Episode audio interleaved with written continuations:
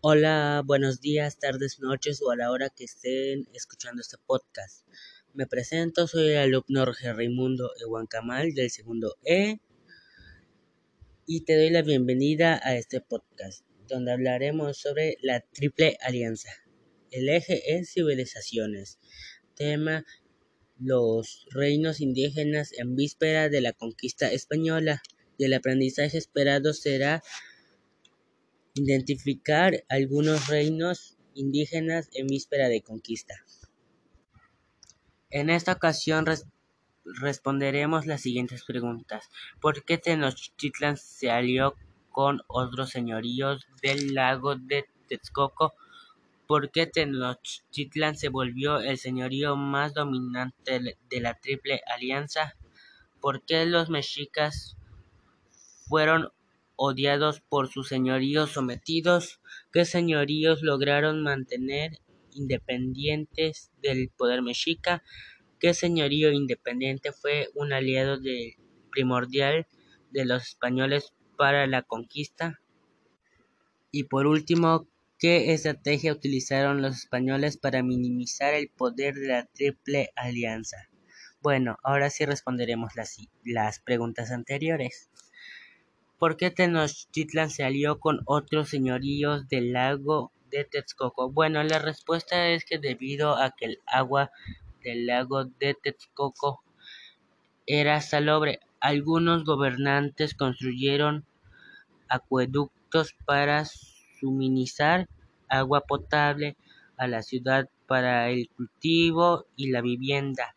Se construyeron chinampas las cuales fueron elaboradas con cieno, barra y barro para formar una base o plataforma dentro del lago.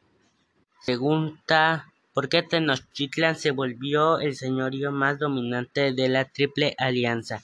Porque su ciudad se extendió sobre la laguna y se construyeron calzadas, puentes y canales para su comunicación.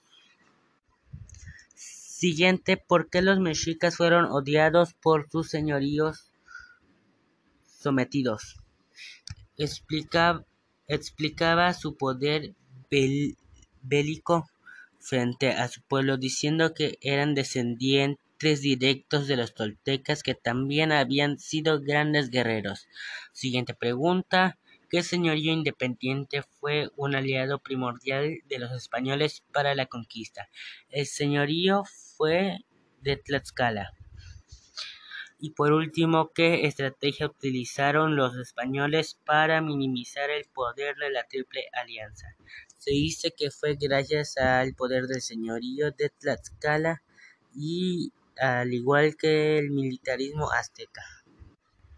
Ahora veremos una opinión sobre este tema. De acuerdo con la página de internet Arqueología Mexicana nos, nos cuenta que es impresionante que más de 400 pueblos, señoríos y ciudades-estados se encontraban de una forma u otra trabajando bajo su dominio anteriormente de la llegada de los españoles.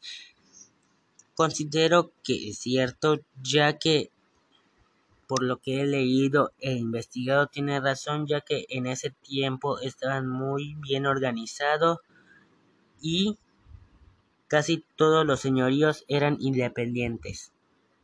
Llegamos a la conclusión respondiendo a la siguiente pregunta. ¿Qué elementos sociales han cambiado y permanecido en el presente? Yo diría que han cambiado en la forma de la arquitectura y el paisaje, ya que han cambiado drásticamente, al igual que la forma territorial, pero lo que sigue siendo igual son las costumbres y tradiciones. Y por último, ¿qué solución propondría ante la invasión extranjera a nuestro país, estando en un contexto de las alianzas y enemizando entre todos los estados de México. Yo pues yo pues propondría que nos lleváramos bien entre estados y que no haya conflictos, pleitos entre nosotros para que todos estemos en paz.